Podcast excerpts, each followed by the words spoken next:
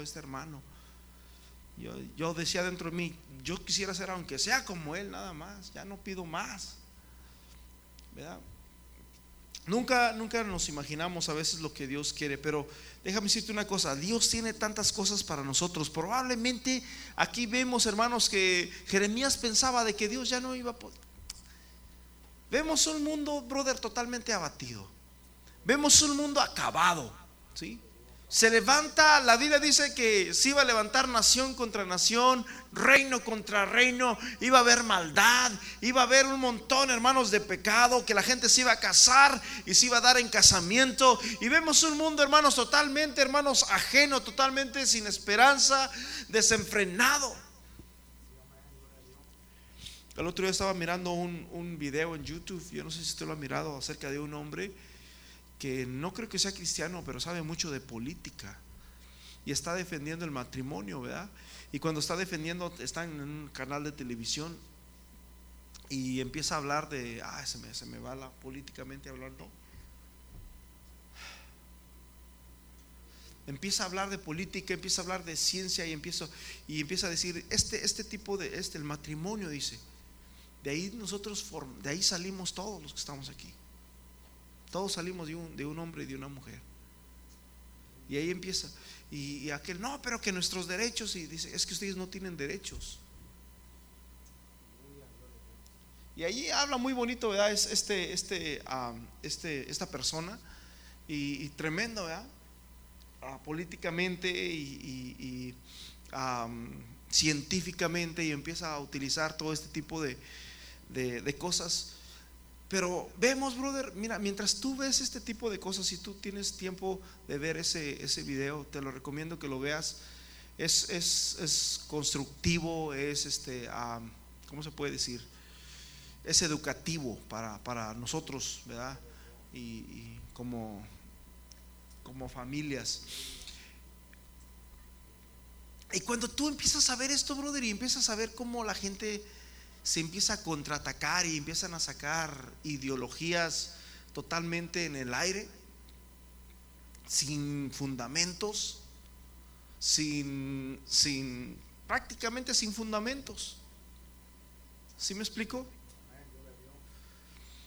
Y él empieza a decir, es que eh, según las reglas, según las leyes, nosotros nacimos de ahí, nosotros venimos, procedemos de eso.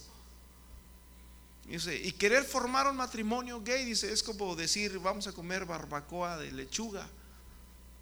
O una lechuga en, barbacoa. O, y empieza a decir varios, varios sinónimos, o sea que no tienen sentido, no tienen fundamentos sólidos. Lo que yo te quiero dar a entender con esto es para que veas nuestro mundo, cómo está nuestro mundo. Y mientras yo miraba este video, yo decía, wow, bien dice la palabra en Romanos, creyeron ser sabios pero se volvieron necios. ¿Sí me explico? La gente pretende ser sabia, pretende saberlo todo, pretende tener un conocimiento grandísimo, brother, pero en realidad, si tú te pones a ver todo lo que dicen, es necedad. Vemos un mundo, hermanos, totalmente corrompido el día de ayer. ¿Cuántas personas no murieron en Francia? Cienes de personas.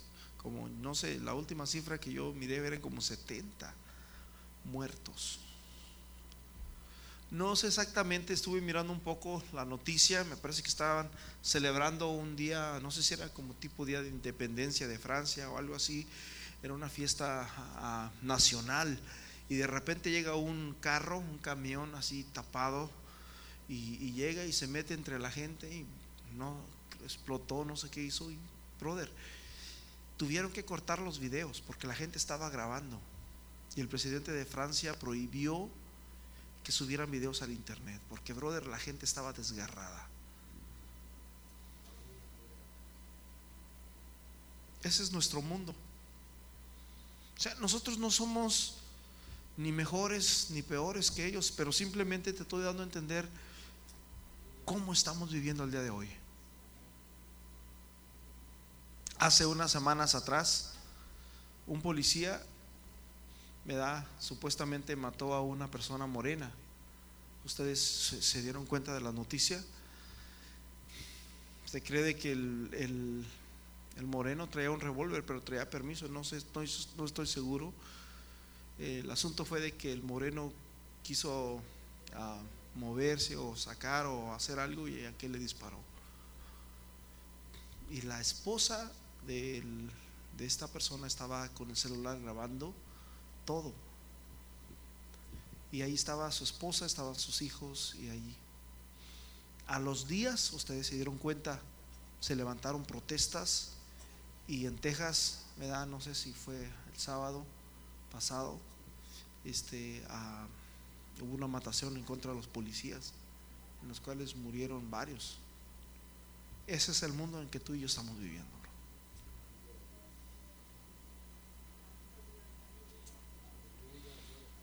tantas cosas que están pasando en nuestro mundo, brother, es señal de que Jesús ya viene. De que Jesús está a las puertas, de que tenemos que prepararnos. Dice la Biblia, cuando vean todas estas cosas, ergíos y levantad vuestra cabeza, porque vuestra redención se acerca, dice el Señor. Aleluya. Todo, hermanos, lo que está pasando en nuestro mundo es señal de que la Biblia está en lo correcto. ¿Sabían ustedes de qué iban a pasar todo eso? ¿Verdad que está escrito, verdad que sí? O, lo miramos por un... La, gente, ¿verdad? Se deja llevar por, que por el brujo mayor, que por... Ah, ¿Cómo se llaman los brujos de ahora? Los gurú y andan mirando allí el futuro y que... No, no, no, no, no, brother, aquí está en la Biblia. Amén. Está escrito en la Biblia. Vemos, hermanos, totalmente una nación totalmente hecho pedazos, un mundo totalmente hecho, pedazos, no solamente en Estados Unidos, en México, brother, en, Colombia, en todos los países del mundo, hermanos. Vemos cómo el pecado está floreciendo, está, brother, eh, llegando a un tope grande delante de Dios. Cuando Dios, hermanos, destruyó a Sodoma y a Gomorra, dice la Biblia que ya Dios, ya la maldad había llegado a un límite total. Dice Romanos, no hay quien busque a Dios. Todo mundo busca a Dios, pero a, su manera, a su forma, yo creo, yo pienso, pero en realidad, hermanos, ¿cuántas veces abrimos nuestra Biblia nosotros durante la semana. ¿Cuántos capítulos ha leído usted de la Biblia en esta semana? Porque, brother, la Biblia dice, hermanos, en San Juan capítulo 5, versículo 39, escudriñad las escrituras. Dice Jesús. Jesús dice, escudriñad las escrituras porque a vosotros os parece que en ellas tenéis la vida eterna y ellas son las que dan testimonio de Jesús. Ellas son las que dan testimonio de Dios. Pregunta, ¿cuántas veces lo hemos hecho? Y eso, brother, mientras no leamos la Biblia somos muy fáciles de que nos case Satanás, de que nos casen cualquier viento de doctrina. Amén. Una de las cosas, hermanos, que nosotros tenemos, la iglesia, ¿verdad? Es que estamos fundados en la verdad. Un bautismo, un Señor, una fe. Ah, Efesios, Efesios 2.5. 2, 4, 4, 5. Un Señor, dice, una fe y un bautismo. Y la doctrina, hermanos, que nosotros predicamos, hermanos, en ese lugar está fundada en la Biblia. No es, amén. En la Biblia, totalmente en la Biblia. No solamente de un versículo, sino totalmente en la Biblia.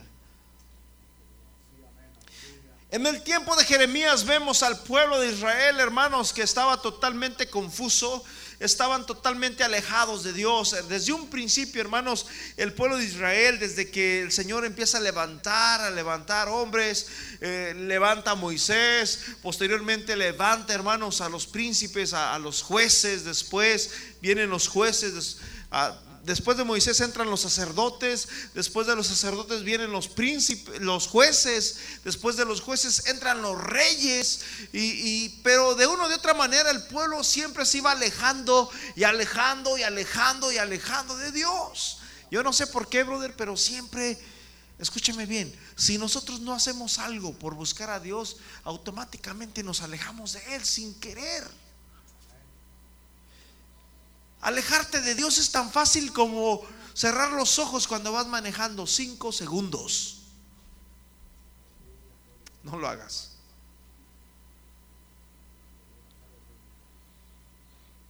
Vas manejando, cierra los ojos en cinco segundos. Aunque vayas derechito, no hay curvas. Dices, no, aquí, derechito, cinco segundos. Cinco segundos son suficientes para que pase una tragedia.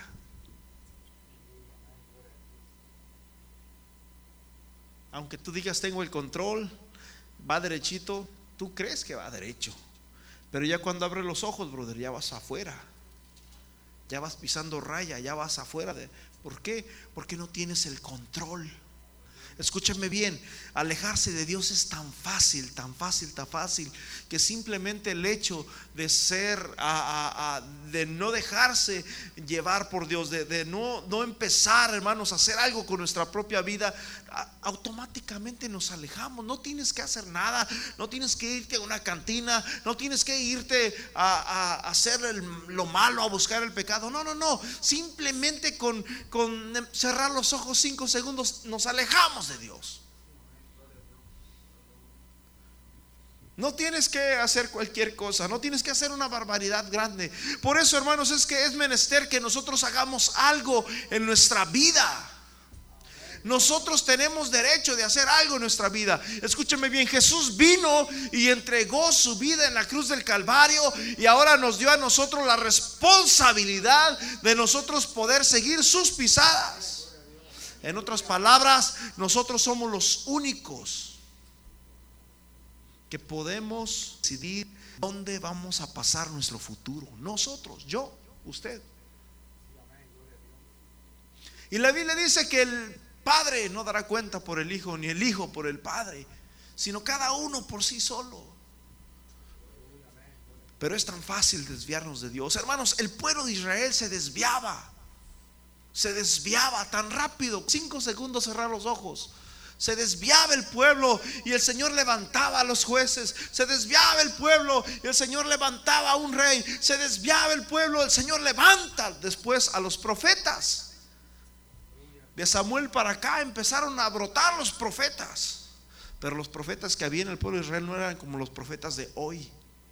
Los profetas de hoy solamente te hablan de prosperidad, te hablan bonito, te hablan, te hacen susurro en el oído. No, los profetas del Antiguo Testamento es arrepiéntanse y vuélvanse al Señor.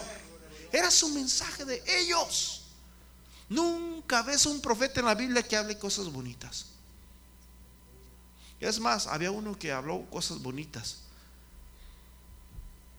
De tal manera que cuando el rey escuchó, dijo, tú estás mintiendo. Tú estás, no recuerdo, no, está en mi estudio, ¿verdad? pero ustedes han escuchado de este profeta, de este rey que quería ir a la guerra. Me parece que era Josafat, el que estaba, eran dos reyes, el reino de, Israel y el rey, y el rey de, de Jerusalén. Y, iban a salir a la guerra los dos y no sabían qué hacer y no hay profeta. No, pues que sí está uno, pero ese profeta, olvídate, se habla pura. Nunca habla nada bueno. Porque el hombre siempre quiere escuchar las cosas bonitas.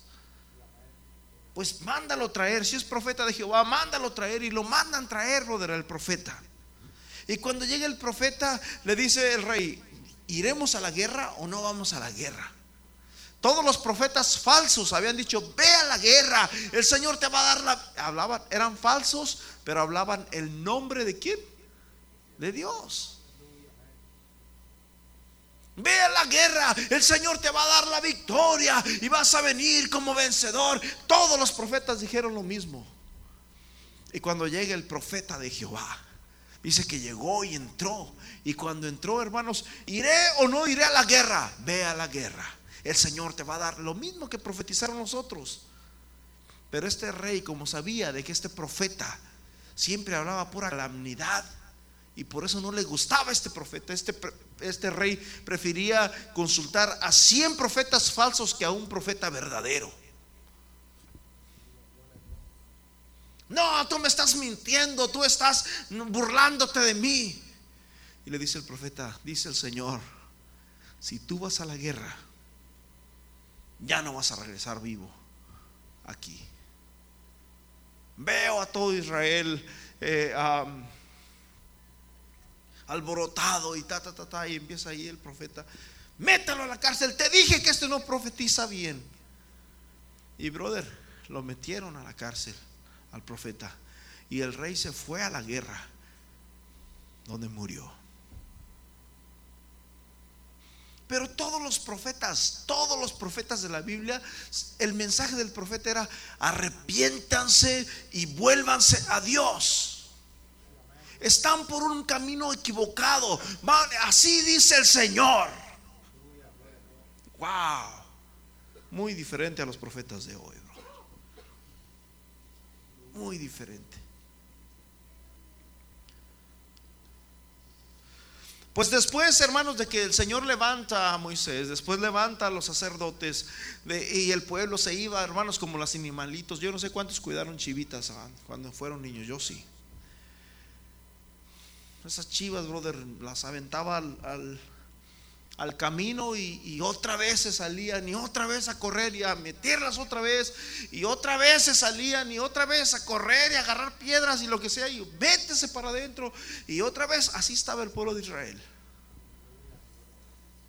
Después, posteriormente, hermanos, el Señor levanta a los sacerdotes, a, los jueces, después a los, a los, a los reyes. Después, hermanos, cuando ya totalmente el pueblo estaba desenfrenado, Dios empieza a levantar a los profetas. Pero totalmente el pueblo, hermanos, se iba como los animales.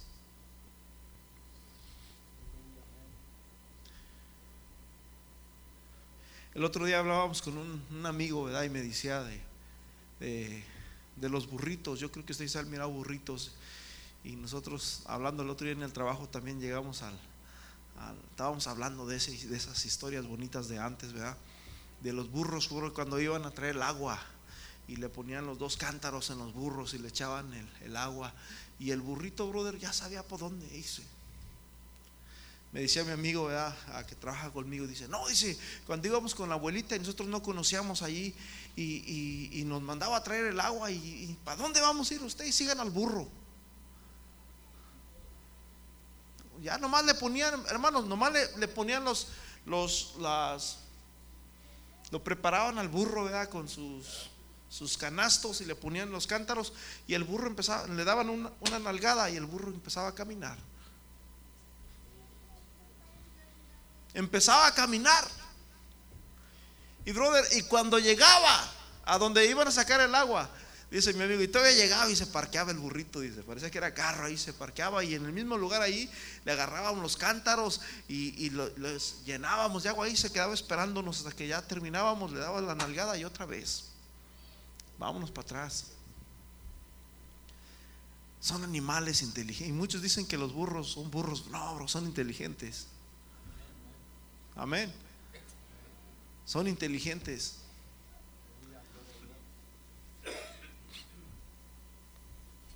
Pues, brother, el pueblo de Israel, hermanos, empezó a desviarse, empezaba a ir de un lado para otro, se empezaba, hermanos, a, confundir.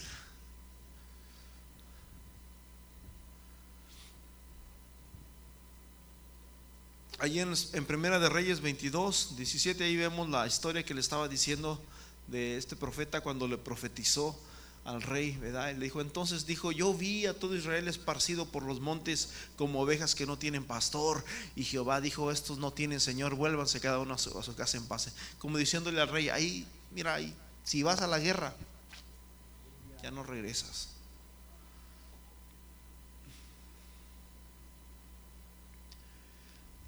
en los tiempos de Jeremías, hermanos, a pesar de que se habían levantado hombres tremendos, en una ocasión el pueblo estaba tan inclinado hacia el mal, hacia el pecado, hacia la idolatría, que Dios tuvo que levantar a un hombre, a un profeta llamado Elías. Dice la Biblia, hermanos, que el altar, escúcheme bien, el altar, brother, el altar, ahí era donde Dios se manifestaba, era el donde Dios, cuando Dios le dijo a, a Moisés, hazte un altar. Y cuando construyó el altar, dice la Biblia, hermanos, que el Señor mandó fuego del cielo. Y aquel altar ardió. No era una llama común, era una llama de Dios. Pero el Señor le dijo a Moisés, ok, ya lo encendí. Ahora tu responsabilidad es que no se apague el fuego. Paz de Cristo.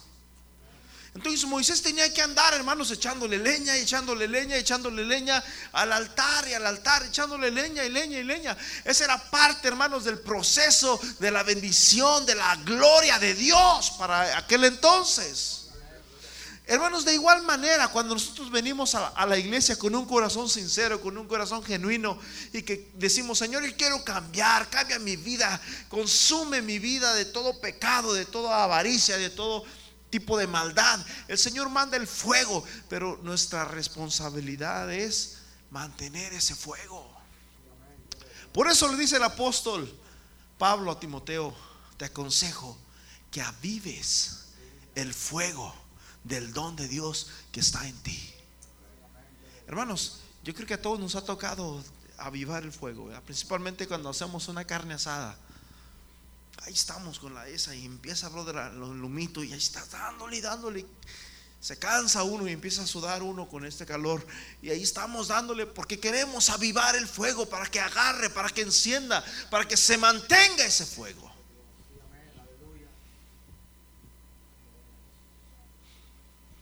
Pues el altar de Dios se había totalmente olvidado. Aparte de que se había olvidado, hermanos, el altar de Dios estaba descuidado, estaba totalmente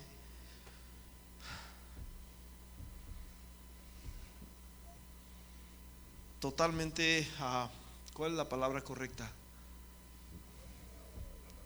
Abandonado. Y el profeta, brother de Dios, Elías, no es posible. ¿Cómo es posible que el altar de Dios esté en ruinas? Y, y, y allá Baal esté muy bien. ¿Cómo es posible, hermanos, que la iglesia de Dios esté sola y la gente allá en sus casas, allá en, adorando a Baal? ¿Cómo es posible? Y se levanta, hermanos, se levanta Elías y empieza a decir de esta manera, empieza a retar a los, a los, a los profetas falsos, a, los estos profetas falsos de Baal, los empieza a retar y decir, ¿saben qué? Vamos a hacer una cosa. Vamos a hacer un altar y el Dios que, que, conteste con fuego, ese va a ser Dios. Y empiezan, hermanos, los profetas falsos primero a hacer, hermanos, un montón de ritos alrededor de su altar. Le pusieron la leña, pusieron un becerro, hermanos, el más gordo, el más bonito. Y ahí, prom, lo degollaron ahí. Y, y, empiezan a hacer ritos y ritos y ritos y, rezos y ritos y canciones y bailes y etcétera, etcétera. Y brother, su Dios nunca les contestó. Le toca el turno a Elías, brother, y Elías, hermanos, pareciera ser un poco loco lo que hizo. Empieza a decir, a ver, vamos a hacer una zanja. Y empieza a hacer una zanja, sacar tierra, tierra, tierra, tierra. Y empiezan a hacer una zanja alrededor del altar después de que ya tenía la leña y tenía a la vaca también ahí este, ah, lista para el sacrificio. Oh, mi hermano, después dice Elías, traigan agua y empiezan a traer agua y agua y empiezan a hacer una zanja y empiezan a, bañar la leña y, aquellos burlándose, no hombre, este sí que está. Oh". Imagínate, la leña no arde mojada.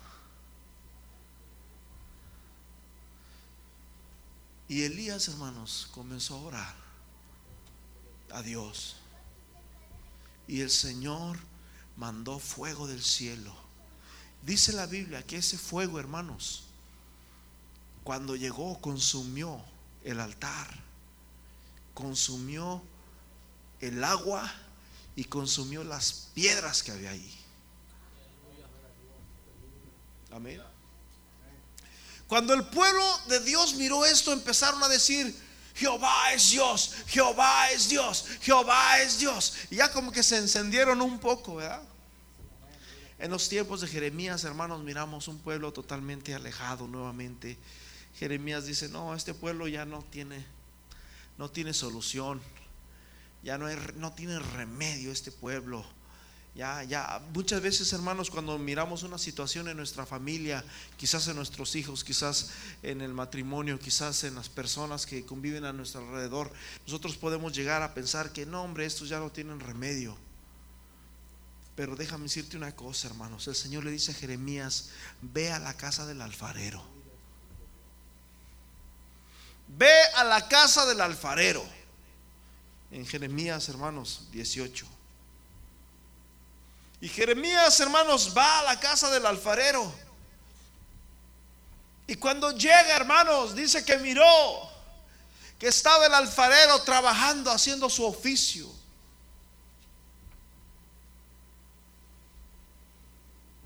Haciendo, hermanos, algo precioso, algo hermoso.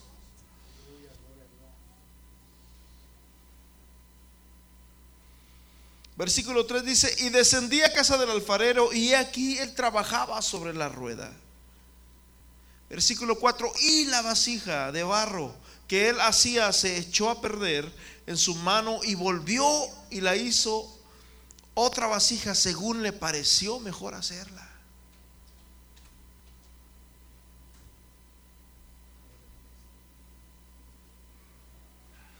La primera vasija se le echó a perder. Como que no, escúchame bien. A veces pensamos como, que ya nosotros ya no tenemos solución, que ya que ya es demasiado tarde para nosotros, que ya pasó nuestro tiempo, que ya pasó nuestra temporada, que Dios jamás se fijaría en nosotros, que ya hemos cometido tantas cosas, tantos errores que ya, ya no somos aptos, no somos dignos. Y eso es lo que Jeremías pensaba, hermanos, del pueblo de Israel. Estos ya no tienen remedio, estos ya no tienen solución. Ve a la casa del alfarero. Y cuando empezó a mirar el alfarero, hermanos, dice que aquella vasija se le quebró en sus manos.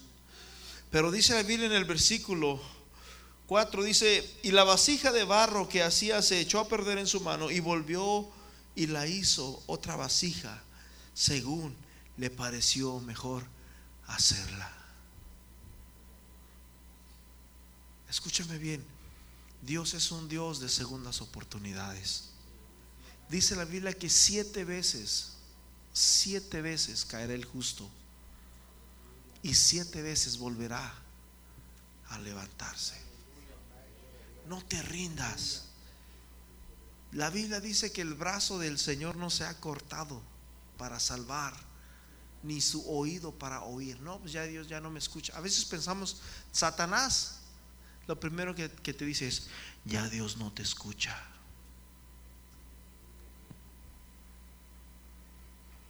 Eres un hipócrita. Estás orando después de hacer lo que hiciste. Ya Dios no te escucha.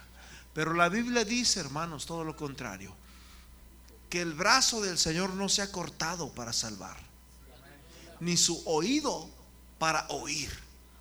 Dios sigue salvando. Dios sigue escuchando las oraciones de su pueblo cuando el pueblo de Dios se humilla. La Biblia dice en Segunda de Crónicas capítulo 7 versículo 13, 14 más bien, Segunda Crónica 7:14. Si se humillare mi pueblo sobre el cual mi nombre es invocado y oraren. Yo, dice el Señor, le responderé y oiré, los oiré desde los cielos y perdonaré sus pecados y sanaré su tierra. Si se humillare mi pueblo. Si se humillare mi pueblo sobre el cual mi nombre es invocado.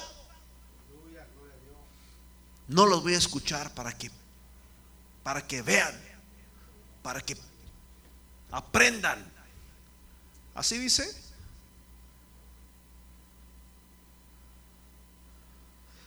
No les voy a hacer caso, como ellos así no me hacen caso a mí. No, dice, si se humillara, hermanos, dice la Biblia en el Salmo 51 que a un corazón contrito y humillado, Dios no lo desprecia. Si se humillara en mi pueblo, sobre el cual mi nombre es invocado, y oraren y buscaren. Buscar el rostro de Dios, hermanos, significa, hermanos, prácticamente doblar rodillas. Y se convirtieren. Convertirse, hermanos, de sus malos caminos significa un cambio en nuestra vida. Paz de Cristo. Un cambio en nuestra conducta. Dice, entonces yo oiré desde los cielos y perdonaré sus pecados y sanaré su tierra. ¿Cuántos creen eso? Dios es un Dios de dos oportunidades, tres oportunidades. ¿Cuántas veces no nos ha dado Dios una oportunidad? La Biblia dice, hermanos, que por la misericordia de Dios no hemos sido consumidos por la misericordia de Dios. Cuando hermano se le cae aquella vasija al alfarero, el alfarero la vuelve a hacer. Y Dios le dice al profeta, mira, ¿tú crees que yo no puedo hacer lo mismo con mi pueblo? Hermanos, Dios sigue teniendo misericordia de nosotros. Es menester, hermanos, que aprendamos a buscarle. Es menester que, que, nos humillemos a nosotros. La Biblia dice que Dios resiste a los soberbios, pero da gracia al que se humilla. Ponte de pie.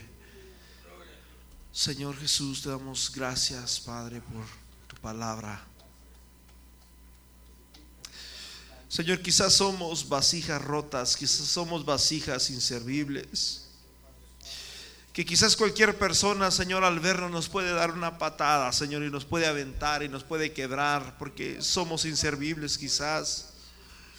Pero para ti, Señor, somos especiales. Y tú eres experto, Señor, en reparar, Señor, estas vasijas rotas. Tú eres experto, Padre Santo, en perdonar y en salvar.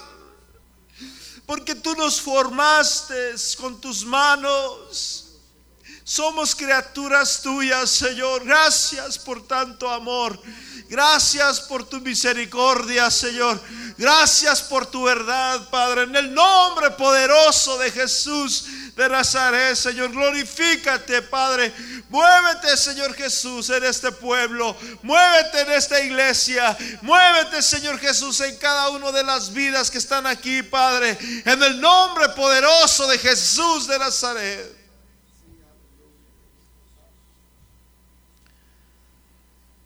Levanta, Señor, al caído, Señor, sana, Señor, al enfermo. Tú conoces la vida, Señor, de cada uno de los que estamos aquí. Tú conoces nuestras faltas. No hay necesidad, Señor, de ocultarnos delante de ti, porque tú lo ves todo, Señor. Pero te pedimos en esta hora, Señor, que cambie nuestro corazón y que cambie nuestra vida.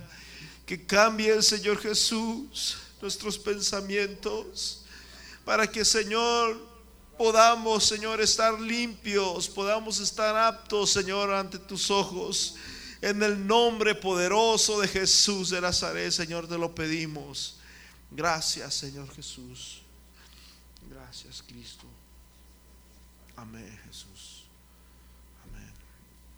Hermanos, el Señor me los bendiga y nos miramos el domingo primero.